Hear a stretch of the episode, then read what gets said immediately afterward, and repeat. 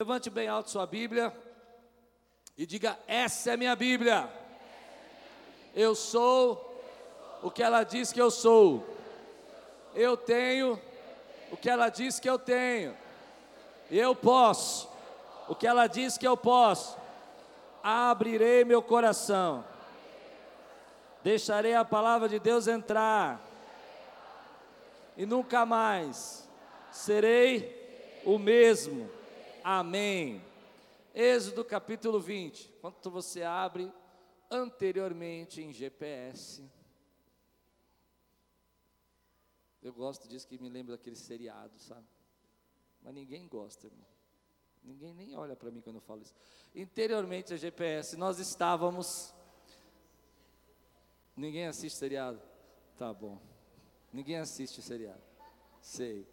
Estava passando, Moisés foi levando o povo até o Monte Sinai e lá houve um casamento com Deus. Foi o que nós falamos semana passada. As expressões usadas em Êxodo 19 são expressões românticas, expressões de casamento, aquela coisa de Deus fala para Moisés, Moisés fala para o povo, o povo volta e fala para Moisés, para Deus, para Deus, Deus é onisciente, Deus sabe por que está acontecendo aquilo. Aquilo é um símbolo daquilo que nós entendemos que é um contrato de casamento. E uma das expressões românticas, né, de amor que tem nesse texto, é eu farei de vocês o meu tesouro pessoal. Você já olhou para sua esposa essa semana e falou: Você é o meu tesouro pessoal? Já?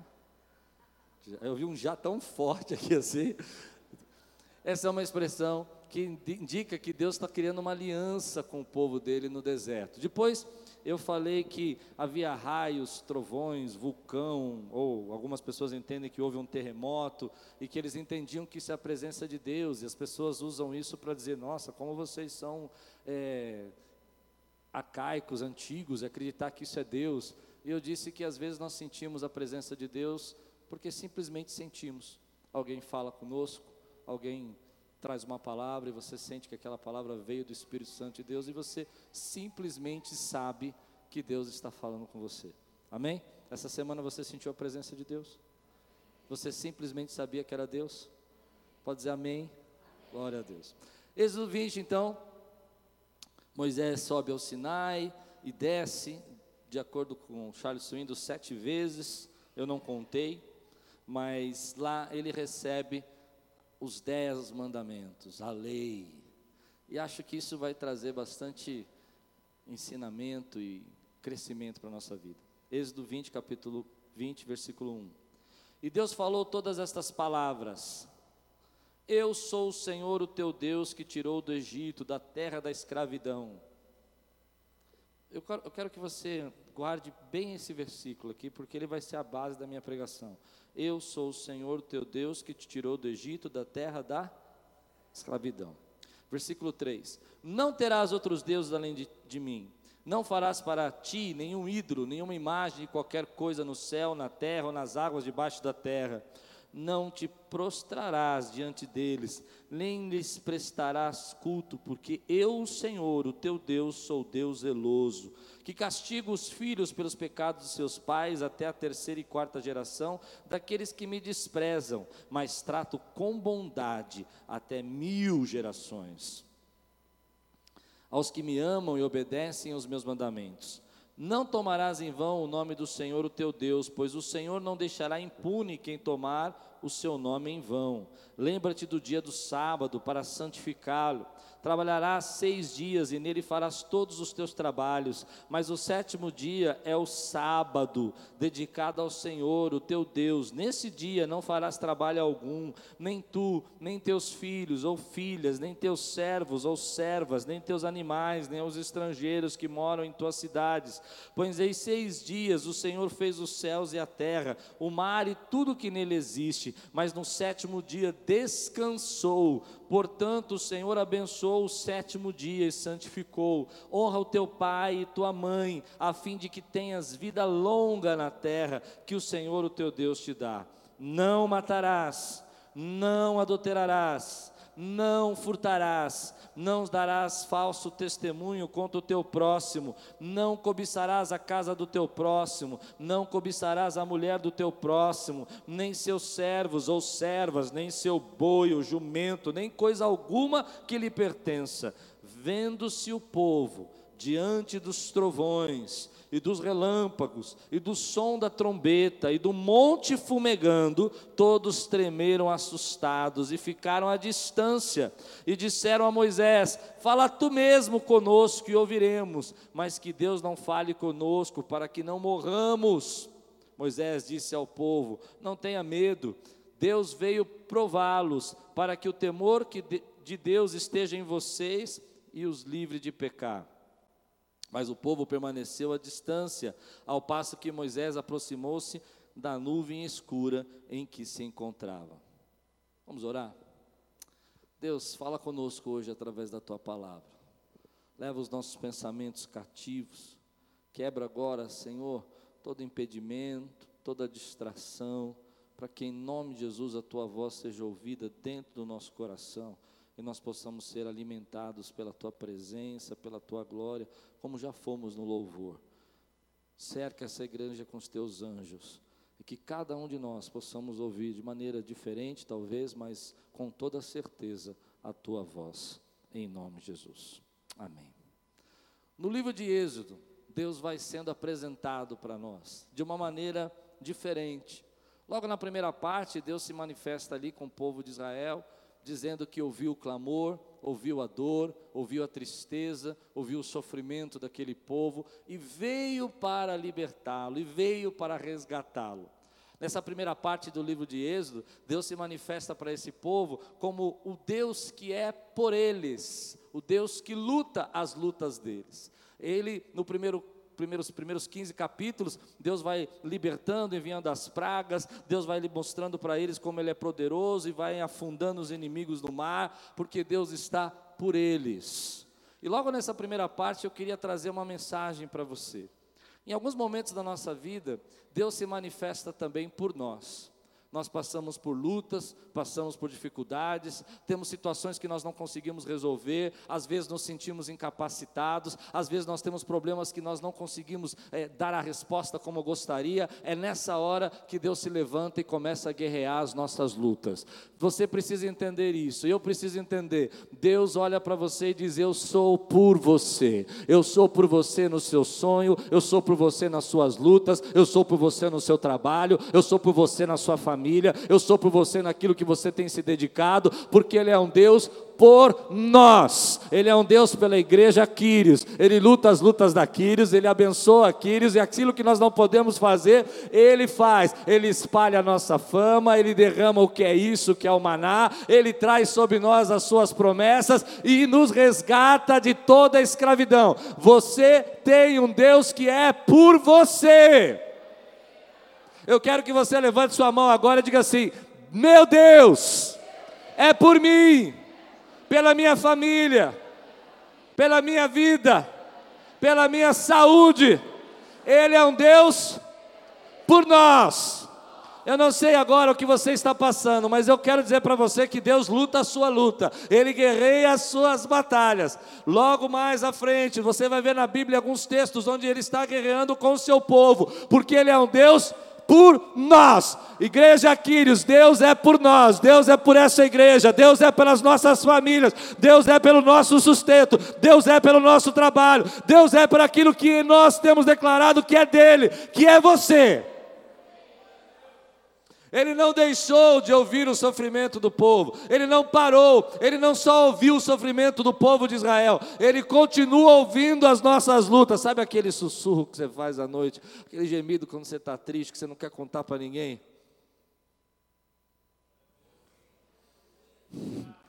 Ele ouve, porque Ele é um Deus por nós. Eu não sei se você já teve essa experiência de Deus ser por você. Às vezes umas pessoas falam mal de você, às vezes as pessoas se criticam, às vezes você está quase para ser mandado embora no trabalho. A Lupe me lembrou de uma história interessante, que houve um momento no meu trabalho, onde eu trabalhava numa empresa de óleo, eu já contei essa história, E, e, e, vários momentos isso aconteceu na minha vida, onde as pessoas começaram a me perseguir, começaram a tentar prejudicar. Eu lembrei de outro mais interessante ainda, quando eu trabalhava numa empresa, uma farmácia, e naquela farmácia, é, eu não entendi, foi a única empresa que eu fui mandado embora. Eu nunca fui mandado embora de nenhuma empresa, e para mim aquilo foi terrível. Eu não, eu não sabia nem porque que eu tinha sido mandado embora. Eu tinha estourado todas as vendas do mês e fui mandado embora. Um ano depois eu estou assistindo Fantástico. E aquela empresa está sendo investigada. E a pessoa que tinha o cargo que eu tinha, por causa de um material químico que eles receberam, estava sendo indiciado. E quando o mesmo cargo, o mesmo cargo, só que eu não trabalhava mais lá um ano, eu olhei para aquilo e disse: Deus é por nós. Querida, tua família, Deus está lutando por ela. Teu trabalho, Deus está lutando por ele. Foi Ele que te deu. Se foi Ele que te deu, Ele luta por você. Aqueles que creem que Deus está lutando por você, dá um brado aqui, dá um glória a Deus, faz um gol. Tremendo Deus, Ele luta por nós. Aí ele pega esse povo de Israel, e você que está comigo aqui desde o começo do GPS, ele vai levando pelo deserto. E no deserto ele vai tratando esse povo, as incredulidades, as rebeldias, os problemas que ele tem, e ele se revela agora de uma maneira diferente. Ele não é mais o Deus só por eles, mas ele é um Deus com eles, um Deus que está com ele no deserto, um Deus que está com eles nessa caminhada. Ele está na nuvem, ele está na coluna de fogo, ele está cuidando das necessidades, está ensinando, está entregando leis para ele, porque ele é um Deus conosco. E sabe o que eu acho incrível com esse Deus? É que ele sabe dos seus direitos, ele ele sabe dos seus desejos, Ele entende que você tem o um arbítrio para fazer as suas escolhas, e em momento nenhum, quando você está passando pelo deserto, Ele abandona você, Ele é Deus com você, Ele está ali do seu lado, às vezes simplesmente para ouvir o que você tem para dizer, simplesmente para dizer: calma, Moisés, vai à frente, eu estou à frente de você, preste atenção, Deus é conosco. Eu pude ver isso aqui hoje, meu irmão. Quando vocês estavam adorando a Deus e dizendo lindo, lindo Ele é, eu pude sentir Deus conosco aqui nesse lugar. Quantos podem dizer glória a Deus por isso? Isso me fortalece para enfrentar as lutas do dia a dia. Porque eu sei que há lutas que eu não posso vencer, Ele é por mim. E eu sei que há lutas que eu preciso vencer, depende de mim, é meu papel vencer. Eu preciso fazer alguma coisa, Ele está comigo. Certa vez eu ouvi uma frase que eu achei muito interessante. Se você for, eu vou com você, estarei com você e ajudarei você, diz o Senhor. Mas se você não for, eu vou ficar com você, porque Ele é Deus conosco. Podem dizer amém por isso? E aí então, Êxodo 20, Deus se manifesta de uma terceira forma, que eu acho que muitas pessoas não conseguem enxergar. Quando nós lemos Êxodo 20, a gente vê Deus entregando mandamentos, dez mandamentos, a lei. Algumas pessoas dizem, não, isso não, serve para nós, eu acho que isso não tem muito a ver com a nossa vida, por que falar sobre isso? Eu acho que isso passou. Mas eu, eu acredito assim, se nós levássemos a lei a sério e cumpríssemos a lei, hoje você poderia ter saído de casa e deixado a porta da sua casa aberta. Porque você ia ter certeza que ninguém ia roubar. Não é? Não roubarás. Nós cumprimos, pode ficar tranquilo. Mas como isso é, é difícil da gente entender e não fazemos, às vezes nós achamos que isso não serve mais para nós. Mas eu acredito que o problema disso está na nossa interpretação disso. Quando nós olhamos para a palavra de Deus e vemos a lei, nós estamos à frente da lei. Nós estamos há quatro mil anos depois de todo esse regime, toda essa estrutura de lei. Mas você pode imaginar o quanto essas leis eram revolucionárias para aquela época? Você pode imaginar, por exemplo, eles recebendo isso, um povo que foi escravizado por 400 anos, lembra que o texto disse: olha, vocês eram escravos, entende? E lá nessa escravidão, eles aprenderam o que? Cobiçar, eles aprenderam a matar, eles aprenderam a ter que se defender, eles aprenderam a ter vários deuses, a ter vários deuses. E por causa disso, Deus vem até eles e diz: Olha, eu quero ensinar a vocês que eu tenho algo a mais para a vida de vocês. E a lei revela um Deus, não só por nós, não só conosco, mas um Deus à frente de nós. Ele diz: Olha, onde vocês estão e do jeito que vocês estão, vocês não podem chegar aonde eu planejei para você. Deus está à frente deles. Deus está puxando eles dizendo assim: ó, vocês precisam aprender, vocês precisam tirar esse Egito do coração. Vocês precisam entender aquilo que está à frente de vocês. Então eles estão ali ouvindo Deus falar com raios e trovões e Deus está dizendo: olha, vocês precisam entender que vocês não podem matar, que vocês não podem cobiçar, que vocês não podem adulterar, porque Deus está à frente deles, mostrando para ele coisas que eles não podiam viver, coisas que eles não conseguiam entender, porque estava estava avançada demais. A lei era extremamente revolucionária para aquela época. Estava quebrando paradigmas. Há, há textos na lei, por exemplo, que são muito difíceis de nós entender. Vou dizer um só. Rob Bell usa esse texto para dar o um exemplo dele, eu acho muito legal. Ele diz o seguinte: Rob Bell é um escritor. Ele fala o seguinte: quando você lê na, na lei, olho por olho e dente por dente, você diz: Uau, que Deus é esse? Olho por olho, mandando tirar olho por olho e dente por dente. Se alguém fura meu olho, eu furo o olho dele. Se alguém tira meu dente, eu tiro o dedo dele. Que é isso? Que Deus do Velho Testamento é esse? Mas eu vou dizer para você como a lei está à frente desse povo e como a lei é revolucionária. Imagina que naquela época, se alguém ferisse você, você não simplesmente, por exemplo, machucaria o rosto dela, mas você tiraria a vida dela. Você não ia deixar barato, você tinha que se defender, você tinha que mostrar que era o mais forte. Essa é a lei. Então Deus diz: olha, espera um pouquinho. Justiça, um por um. Se alguém roubasse um, um, cavalo seu, matasse um boi seu, você não simplesmente ia lá e quebrava, matava um boi dele, você ia querer acabar com todos os bois dele, para mostrar quem é que manda naquele lugar. E não é assim que a gente faz hoje, às vezes? Quando alguém faz mal para você, te dá uma fechada no trânsito, você não quer simplesmente ir lá dar uma buzinadinha e falar, tudo bem, você quer ir lá passar por cima dele, e se você puder, você. Hum, não, aqui não, porque só tem crente, graças a Deus, né? Mas a gente quer na vingança mais. A gente quer na vingança mais. E Deus vira e fala assim: Ei, presta atenção. Um por um. O que, que é isso? A lei é revolucionária. E ela revela um Deus que está à frente do povo. Querido, Deus está à nossa frente. Quando nós olhamos para Deus, eu tenho uma sensação na igreja, quando nós aprendemos de Deus, é que nós estamos sempre olhando para o passado olhando o que Deus fez, o que Deus operou, os milagres e o que Ele ensinou. Mas nós nunca conseguimos entender que Deus também está à frente de nós. Hoje Ele está olhando para você, está vendo o seu futuro, está vendo o plano que Ele tem para a tua vida. Diga comigo, Deus está à frente. Diga comigo, Deus está.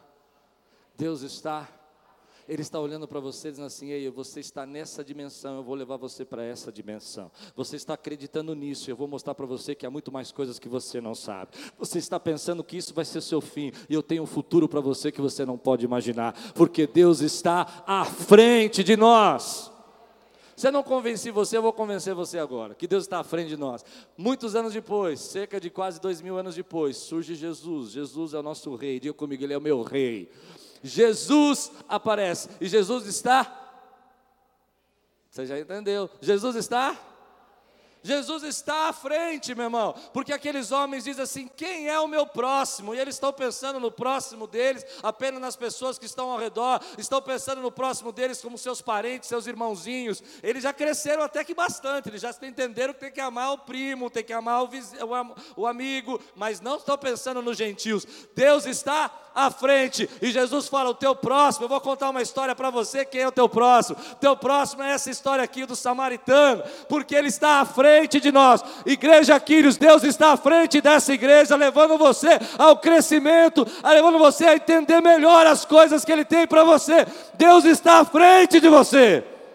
Ele tem experiências novas, ele tem manifestações novas, ele tem coisas novas para que você aprenda, porque Deus continua trabalhando hoje.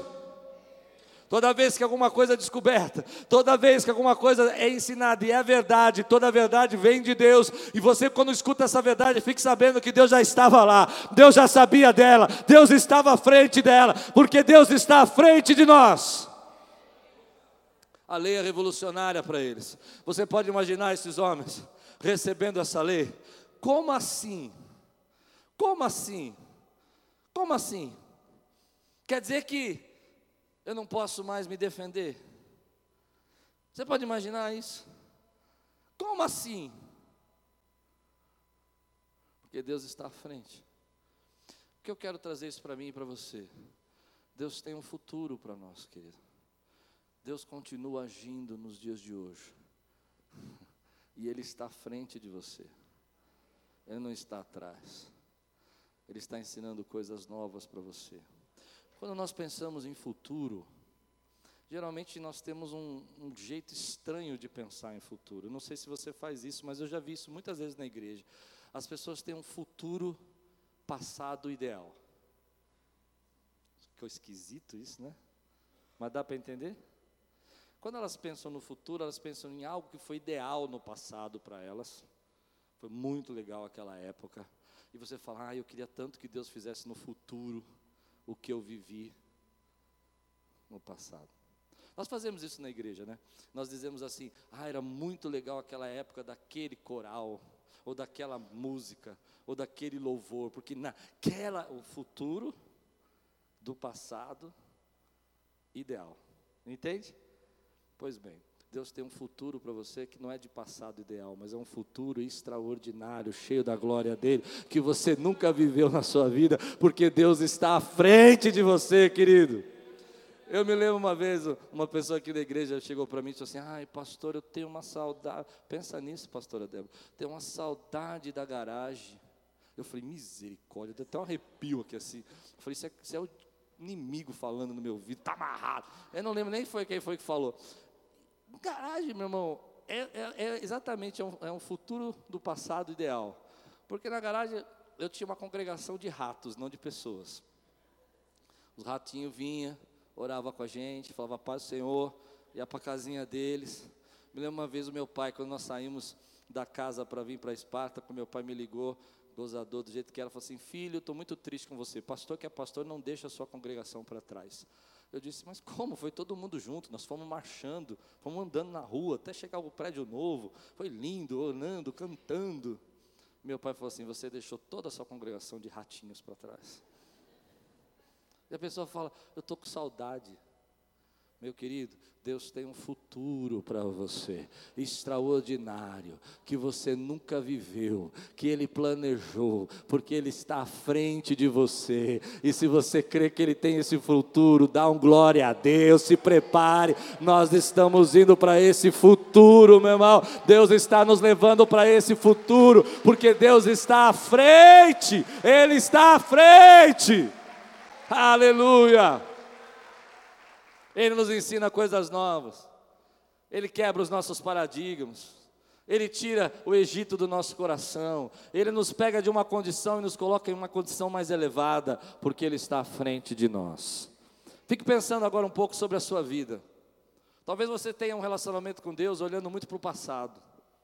Talvez você tenha um relacionamento com Deus pensando muito nas coisas que você já fez. Talvez você tenha um relacionamento com Deus baseado nas coisas que você acha que já sabe, que já aprendeu, que já conheceu, que já executou, que alguém te ensinou. Pois bem, a palavra de Deus não se renova a cada dia. Deus tem algo à frente para você.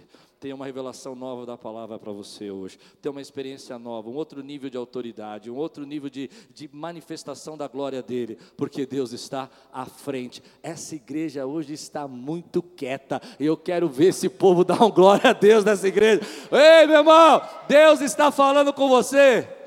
Então me ajuda a pregar hoje. Diga amém.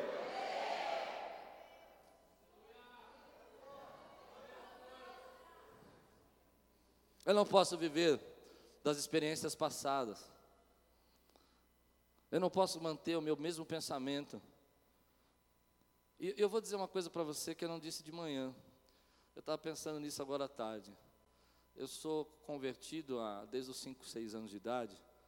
E eu vejo Deus ainda tirando Egito do meu coração. Quantos entendem isso? Verdade ou não é? Duro o que eu falei, né? Bate, né? Bateu em mim também, viu, irmão? Doeu. Mas Deus não está tirando Egito ainda? Porque Deus está, diga comigo, Deus está. Ele tem um futuro glorioso para nós. Ele tem respostas para as nossas orações.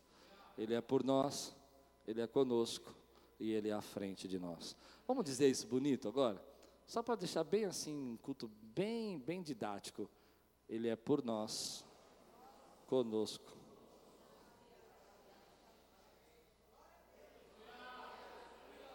Quando você chegou, ele já estava lá. Quando você pensou que você tinha planejado, ele já tinha planejado para você. Quando você decidiu vir aqui, ele já estava te esperando aqui. Porque ele está à frente. Você quer ver como Deus está à frente desse povo? Logo no primeiro mandamento, Deus diz assim: Não tenham outros deuses diante de mim. Amém? Se eu olhar esse texto hoje, à frente, sabendo toda a história, eu vou olhar para trás e assim, uau, esse Deus era radical. Não tem outros deuses, eu sou zeloso, e se você adorar outro Deus, eu acabo com você, até a quarta geração. Né? Porque eu estou olhando isso à frente. Vamos comigo andar quatro mil anos para trás? Logo no primeiro versículo ele fala: Eu sou o Deus que tirei do Egito, tirei vocês da escravidão. Eles eram um povo politeísta. No Egito eles adoravam, as pessoas adoravam vários deuses. Sim? E adorar vários deuses dá muito trabalho. Os deuses são muito vaidosos. Dá muito trabalho adorar vários deuses. Porque se você tem um problema, por exemplo, na sua colheita, você tem que ir lá e apaziguar o Deus da colheita. e aí, se você começa a ter um problema no seu relacionamento, alguém vira para você, é porque você prejudicou, você falou, você disse para a deusa do relacionamento, do amor. Não é? Você tá, faz tempo que você não vai lá visitar o templo. Entendeu? E aí você tem um problema na sua saúde, hum, saúde, e guerra, hum, guerra, e problemas de chuva, chuva, e sol, e sol. Quando nós estivemos no Egito, nós entramos no museu, e o que me chamou a atenção, assim, muito, era a quantidade de deuses que eles têm. Ele tem Deus de tudo, até o gato é Deus. Por que gato é Deus, eu não sei. Eu fiquei pensando qual. Tentei me transportar para aquela época, pensei nos gatos selvagens, mas gato é Deus. Tudo era Deus, cobra era Deus, jacaré era Deus, é, é, o rio era Deus, a, o sol era Deus, a lua era Deus, o, até o falcão era Deus, o cachorro era Deus, o gato era Deus, o, só não era, e alguns homens, o faraó era Deus, tinha Deus para tudo. E ter muitos deuses dá trabalho, é custoso, aprisiona. Você pode ver nos dias de hoje pessoas e países que têm muitos deuses, como eles ficam aprisionados, como eles empobrecem com aquilo. Então vem Deus na sua manifestação gloriosa e diz assim: Eu quero ensinar uma coisa para vocês que vocês precisam entender. Lembrando da mente deles, lembrando de onde eles vieram, 400 anos de escravidão. Se você me tem, vocês já têm tudo. Vocês não precisam de um Deus para cada coisa. Se você me tem, você já tem tudo, porque eu sou El Shaddai, o Todo-Poderoso, o Deus do monte, o Deus da planície, o Deus da saúde, o Deus da sabedoria, o Deus da sua prosperidade financeira. Quem tem a Ele tem tudo. Isso serve para nós hoje, meu irmão. Isso serve para nós. Serve para nós porque Deus está à frente de nós. Deus está olhando para nós, dizendo assim: Eu sei como é o seu coração. E eu sei que o seu coração, e eu vou entrar num assunto agora extremamente delicado, mas você precisa ouvir, querido. Vai ser terapêutico vai trazer saúde para você. Nós temos um coração que eu chamo fábrica de deuses. Eu não estou falando de outras religiões, não, eu estou falando de nós, seres humanos. Os seres humanos fazem do seu coração uma fábrica de Deus. Ele vai construindo Deus. Ele, se ele acha que alguma coisa na vida dele não vai acontecer, ele tem um desejo muito grande para que aquilo aconteça, aconteça, rapidamente ele é capaz de transformar aquilo numa ideologia, rapidamente ele é capaz de aumentar isso para uma veneração, rapidamente, depois de veneração, ele é capaz de transformar isso numa idolatria. Hum. Eu não estou falando de imagens. Eu estou falando de coração. Eu estou falando de veneração. Eu estou falando de devoção. Eu estou falando do tempo que você gasta para fazer algumas coisas e como isso absorve você e como isso consome você. Timothy Keller, que é um teólogo muito, muito inteligente da nossa época, ele diz o seguinte: fábrica de deuses. Nós temos dentro do coração fábrica de Deus. Nós conseguimos idolatrar tudo, quase tudo ou tudo. Nós somos muito parecidos com esse povo. Esse povo que idolatrava o gato, a gente consegue idolatrar os nossos animais de estimação. Esse povo idolatrava o poder, nós conseguimos idolatrar poder, a força, nós conseguimos, a beleza, nós conseguimos. Eu sei que essa hora é a hora que você fala, por que, que eu vim na igreja?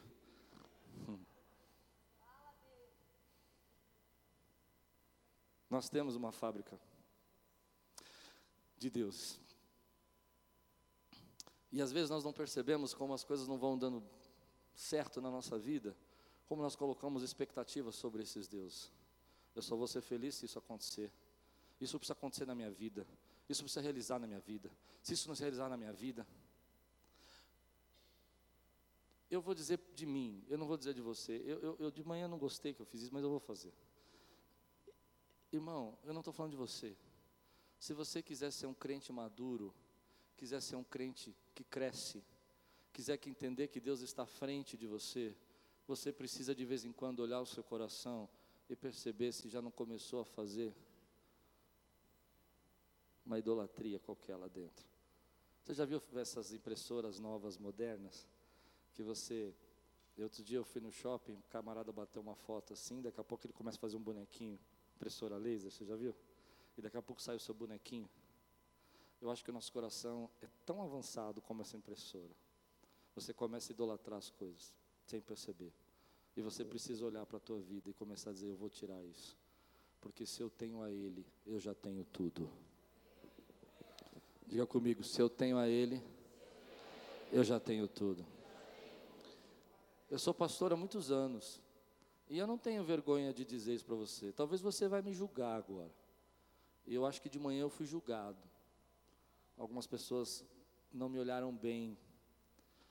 Mas até até vários momentos da minha vida eu tive que parar e dizer: será que eu não estou idolatrando isso? Você já teve que fazer isso? Eu me lembro uma vez conversando uns 10 anos atrás com um amigo, e ele disse: Klaus, você está dando muita importância para isso, está exagerado. É interessante que quando as pessoas denunciam os nossos ídolos, nós não gostamos. A gente tem, assim, a gente tem uma cartilha preparada, né? A pessoa fala, não, você está exagerando, você está dando muita importância a isso. E eu disse assim, bom, você tem que entender que você não sabe o que eu estou passando. Você não sabe as lutas. Não é que eu dou muita importância, é, é que simplesmente isso é, me completa, me ajuda. Eu estou precisando, a luta é grande. Ah, se você tivesse no meu lugar, você compreenderia. É fácil falar dos outros. Toda vez que alguém denuncia um ídolo, as nossas armas, as nossas manifestações, a, no, a nossa forma de se defender se levanta. Por isso que é só o Espírito que consegue denunciar o ídolo. Ninguém pode denunciar o ídolo do outro. Quem tem que denunciar o ídolo é o Espírito Santo. Nós podemos idolatrar qualquer coisa. Então eu fui para casa com aquela frase. E eu falei: nada a ver. Nada a ver. Já falou? Nada a ver isso aí. Ele está falando isso aí, mas ele não me conhece. É, é tem, que, tem que avançar. Eu vou lutar, eu vou vencer. Ninguém vai me deter. Está entendendo ou não? Sim ou não? E o Espírito Santo vem e fala: Ei, vamos conversar. Aprendi algumas coisas sobre isso. Se você não consegue entregar se você não consegue fazer um OLX com isso, que horrível isso. Desapegar. Se você não consegue desapegar, é porque já começou a ficar muito importante para você. E está tomando o teu tempo. Está tomando o lugar de Deus na sua vida. Está se tornando mais importante do que a presença de Deus talvez na sua vida, ou a vontade de Deus na sua vida. Você pode dizer amém por isso? Eu, eu já vi eu fazer ídolos de coisas mais diferentes. Eu vou dar um exemplo para você. Quando a minha filha era pequena, ela tinha dois daninhos, ela teve aquela paralisia, já contei. O problema foi um pouco depois. Depois que ela ficou bem, ela começou, a gente começou a cercar de cuidado, sabe? Pais que ficam assustados. E a gente começa a criar um sentimento de, de preocupação, de que alguma coisa vai acontecer, o que, que vai acontecer, sabe aquela preocupação exagerada? E eu me lembro que eu comecei a desenvolver nisso uma certa idolatria.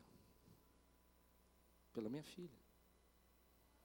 Começou de um amor a uma veneração, de uma veneração a um medo de perda, de um medo de pedra, ao centro de todas as minhas preocupações. Um dia eu estou indo para uma vigília, vigília de monte. Eu ponho a mão na maçaneta e eu escuto algo no meu ouvido. Se despede da sua filha, porque essa é a última noite que você vê. Se você passar por essa porta, esquece, você não vai ver mais. Meu coração bateu forte. Não sei se era emoção, não sei se era o diabo, não sei se era um pensamento, mas eu sei que mexeu muito comigo. Eu segurei a maçaneta, uma lágrima corre, e eu digo: Senhor, eu entrego nas tuas mãos. Eu não tenho poder de protegê-la, só o Senhor pode proteger. O Senhor uma vez disse para mim: Cuida das minhas coisas, que eu cuido das suas. Eu entrego as minhas coisas na sua mão, a minha família nas suas mãos. E foi embora. Ali Deus estava quebrando um ídolo na minha vida. Nós vamos ser sinceros. Não terás outros deuses além de mim. Deus está à frente de nós. Deus está olhando para você e dizendo assim: vamos fazer uma faxina hoje no seu coração. E por que, que a gente precisa fazer isso? Porque os deuses nos frustram. Quando você coloca toda a sua felicidade em uma situação, vai desmoronar. Quando o Senhor deseja que, se aquilo não acontecer, você não vive mais. Só quem já idolatrou alguma coisa sabe o quanto frustra idolatrar. Você não ouve mais, diz a Bíblia, Salmo 115, você não fala mais de outra coisa, você não presta mais atenção no que as pessoas te dizem e você não enxerga mais nada a não ser aquilo. Isso é idolatria. Entende? E para Deus começar a trabalhar isso na nossa vida, Deus vai entrando no nosso coração, e assim, precisamos quebrar. Porque os teus ídolos impedem você de chegar onde Deus planejou. Se você o tem, você já tem tudo. Levante sua mão e diga: Senhor, se eu tenho, eu já tenho tudo. Ele é a fonte de paz, Ele é a fonte de prosperidade, Ele é a fonte de segurança, Ele é a fonte de proteção. Se você me tem, você já tem tudo. E a saída para isso? Ah, a saída. É quando você começa a pegar e começa a entender que se há coisas no seu coração que tomaram o lugar de Deus na tua vida, é hora de você tirar isso.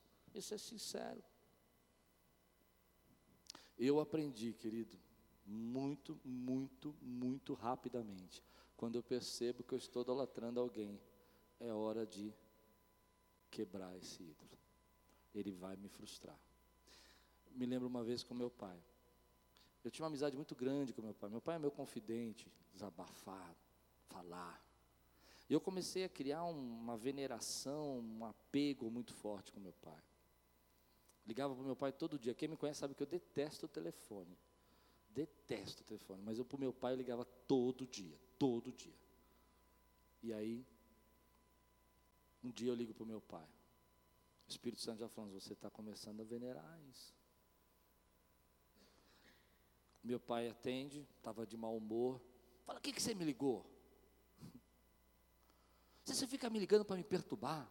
Fica falando aqui, falando assim, e pá. Uau, irmão. Ídolos frustram. Ídolos frustram. Ficamos uns dias sem falar, ele bateu o telefone, eu falei, não vou ligar. Passou alguns dias, ele ligou, como ele fazia algumas vezes, sem ter feito nada, sabe? Já viu? Ô, oh, como é que tá, meu garoto? Você não ligou esses dias? Parecia até que tinha sido outra pessoa que falou comigo. Eu falei, você bateu o telefone na minha cara?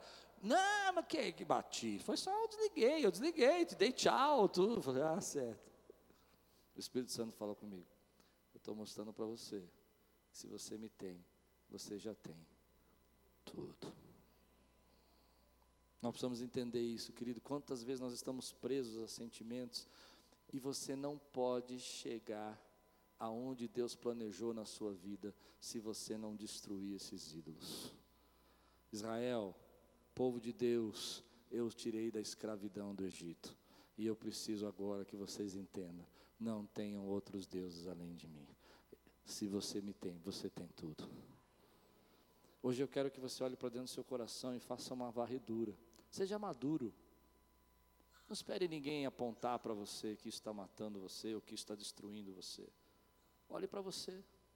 Perceba se você está dando importância, porque é libertador. É liber... Você quer ver uma igreja livre? É uma igreja que adora só o Senhor. Você quer ver um povo livre? É um povo que adora só o Senhor. Você sabe que Ele vai realizar os seus planos, os seus sonhos, porque Ele está à frente de você. Você sabe que Ele é por você, com você, à frente. Mas muitas vezes nós não queremos falar sobre isso. Achamos que vai ficar tudo bem. E eu vou dizer para você o que eu penso, irmão, como a gente dá a volta na nossa vida enquanto você não quebra o seu ídolo. Aquela história que eu contei de 10 anos atrás, que a pessoa falou, eu disse isso, não sabe o que eu passei, o que eu sofri. Eu tive que fazer um exercício espiritual. Eu não sei se você já fez, mas eu vou ensinar você agora se você nunca fez. Eu tive que dobrar meu joelho e falar: Senhor, eu preciso quebrar esse ídolo na minha vida. Já fez isso alguma vez? Já fez? E aí você começa a guerrear com você, com seu coração. Mas sabe o que eu aprendi nessa guerra? É que quando eu quebrei esse ídolo, aquilo que eu desejava começou a acontecer na minha vida. Você não entendeu? Quantos entendem o que eu estou dizendo? Às vezes você não consegue realizar algo porque aquilo virou um ídolo. E Deus não divide a glória dele com Ninguém. Ele não pode entregar a você enquanto ele for menos que aquilo que você deseja. Ah, não. Quantos podem pregar comigo e me ajudar a pregar? Eu vou brincar com você. Eu não estou pregando mal. Não faz essa cara de bravo para mim. É uma brincadeira, irmão. Você entende? Às vezes a pessoa fala assim: hum, não, é, recebe só. Eu recebi essa palavra. Eu recebi. Eu tive que começar a olhar para dentro da minha vida e perceber coisas que um dia coloquei na frente de Deus. Será que só eu, irmão? Ah, meu irmão. Então ora mais por mim, querido, porque está ruim. A fábrica de Deus aqui é um negócio, não é? Dá uma descansada aí. Eu vou contar a história para vocês. Minha irmã mandou um e-mail para mim, muito querida minha, falou assim: Ah, pastor, a, a tua unção é, melhorou e tal. E não sei o que ela, ela quis dizer que, na verdade, eu estava mais livre. Eu entendi assim. E eu fiquei pensando, mas por quê? Eu não mudei meu jeito de pregar, não mudei nada. Veio um estalo no meu coração. Olha que coisa. Foi essa parte que me julgaram depois.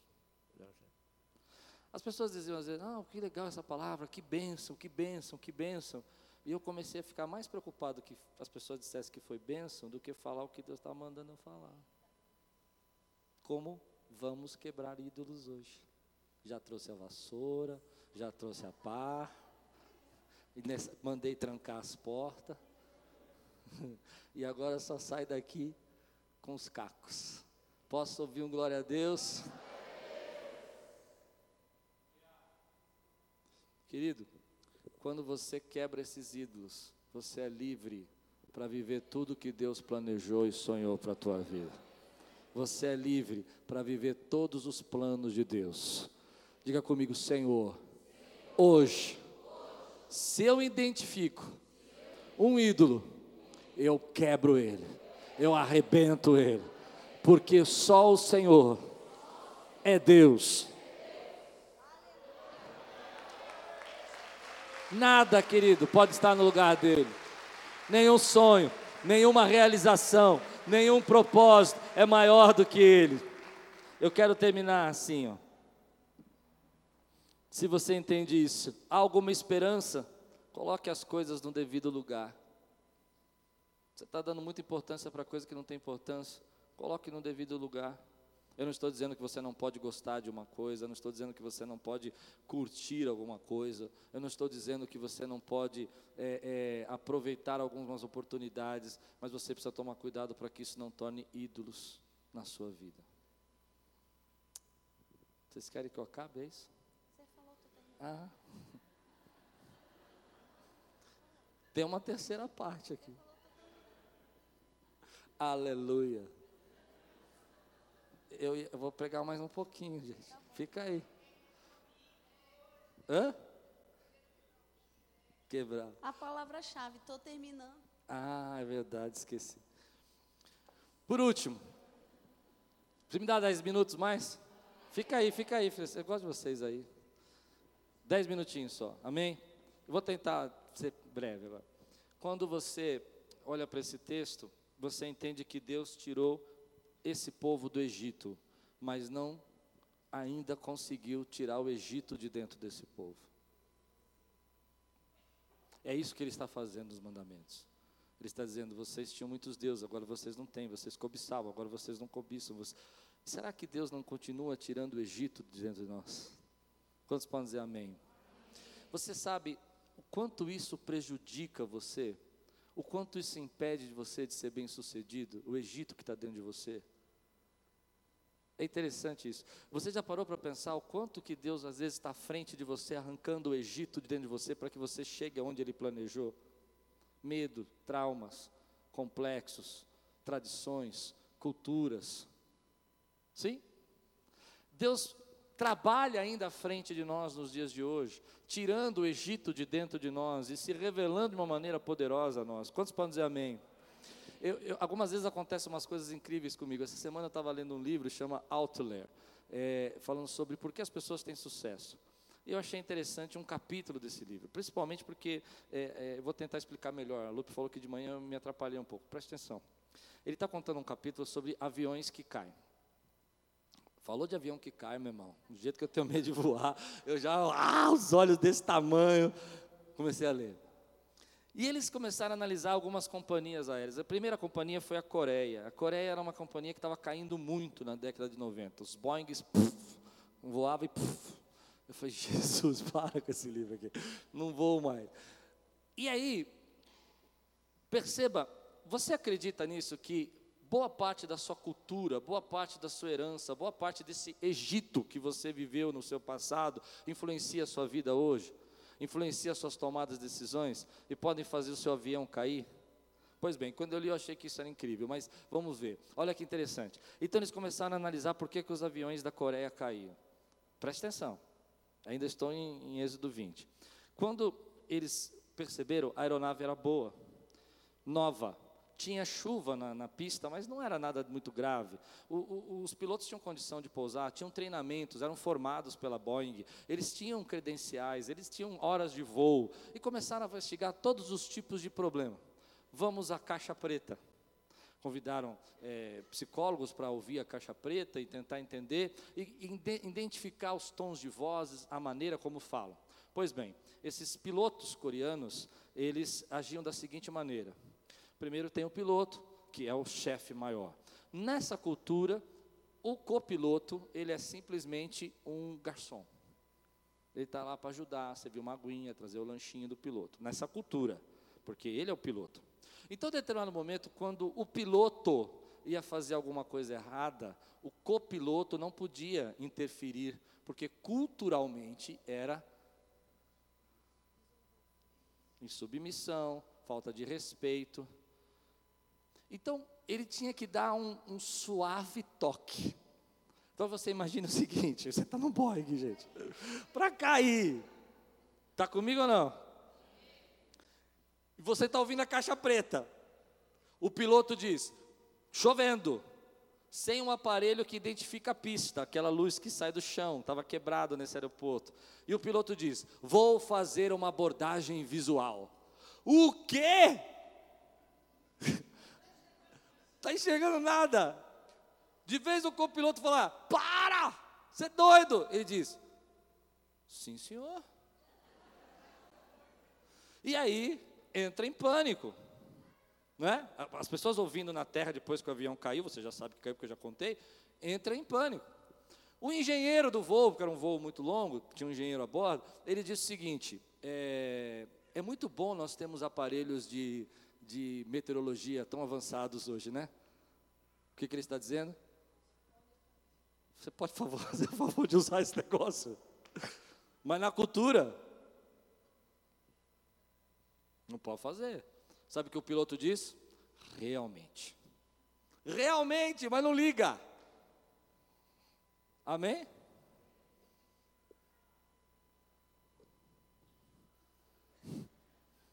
Vamos para a Colômbia. Não, você vai escutar o Brasil. O Brasil, eu já tinha medo, agora fiquei com mais medo ainda. América do Sul, mas usando o exemplo da Colômbia. Nós vimos agora isso aqui no, no Chapecó também, infelizmente. O avião está chegando em JFK. O avião da Colômbia. Permissão para pousar. Dizem que lá nos Estados Unidos eles são mais bravos, mais austeros. Ela falou: aguarda, grossa. Ele vira e fala: Nós estamos sem combustível. Mas o controlador de voo entende que todo mundo está chegando depois de 12 horas de viagem, 8 horas de viagem, está sem combustível. Ele não disse que vai cair, não disse que vai acabar o combustível, disse que está ficando sem combustível. Ela fala: volta para o final da fila. O piloto, já desesperado, vira para o copiloto. O que ela disse? O copiloto: Acho que ela está nervosa. O quê? Ela está nervosa. Ele falou: Ah, tá. Ah, tá. E volta para o final da fila. O piloto fala: Nós estamos sem combustível. O copiloto falou: Já avisei.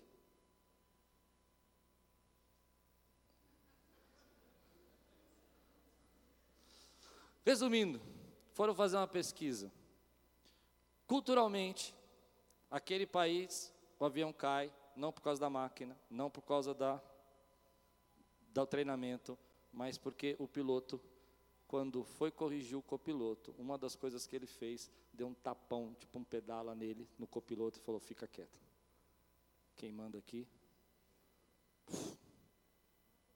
No Brasil, nós estamos no último do ranking de enfrentar alguém. Quando chega lá, a gente fala assim, senhor. Ele fala, vai cair. Fala, é, vai. Mas vai para o final da fila. Fica aí no final da fila. E a gente fala, é só você ver como a gente vai no médico. O médico fala, toma esse remédio. O que, que você fala? O que, que você fala? É, e você lê a bula, está lá escrito assim: hum, pode causar mal de Parkinson, pode fazer você virar de ponta cabeça, pode deixar você amarelo. E você fala o quê? O que, que você fala? Sim? Sim, senhor. Você fala sim, senhor. Eu também falo sim, senhor. Vai questionar. Eu não estou falando de rebeldia, não. Eu estou falando assim de questionar, né? Vai perguntar. Uma vez eu perguntei, eu lembro disso, quando a, a Lupe estava grávida da Talita o médico, ela teve um desmaio, o médico falou: "Não, isso aí é um cisto, tal, não sei o quê, toma um remédio". E o Espírito Santo falou assim para mim: "Não tome esse remédio. A Lupe está grávida, ela não está doente". Só que ela estava nos primeiros primeira semana. E, eu, e, o médico deu remédio, a gente comprou remédio, eu li lá perigo de aborto. Eu falei: ah, "Não tome esse negócio não, que isso aí você não está e a luta interna para enfrentar o médico que disse que elas tinham cisto, que ia crescer o cisto, ia virar um um cisto enorme. Não sei o que vira depois. O que isso tem a ver com Atos 20? Êxodo. Uh, meu Deus. Dorme à tarde, você vai ver que é bom. Êxodo. O que isso tem a ver com o Êxodo 20? Prega. 400 anos de cativeiro politeístas, cheios de imagens na mente, cheios de problemas culturais, não sabendo se relacionar, cobiçando, toda essa malignidade ia impedir eles de chegarem aonde Deus havia planejado para a vida deles, e Deus estava à frente deles. Meu querido, hoje Deus está à sua frente, olhando para a tua vida, as coisas que você aprendeu na sua infância, as coisas que você carregou lá atrás, pensamentos culturais, ideologias, idolatrias, está quebrando tudo isso, porque Ele está levando você para o destino que Ele planejou. Teu avião não vai cair por cultura, teu avião não vai cair por problemas emocionais, ele tem algo à frente para você.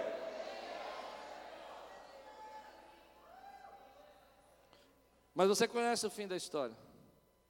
Eles não conseguiram tirar o Egito dentro deles.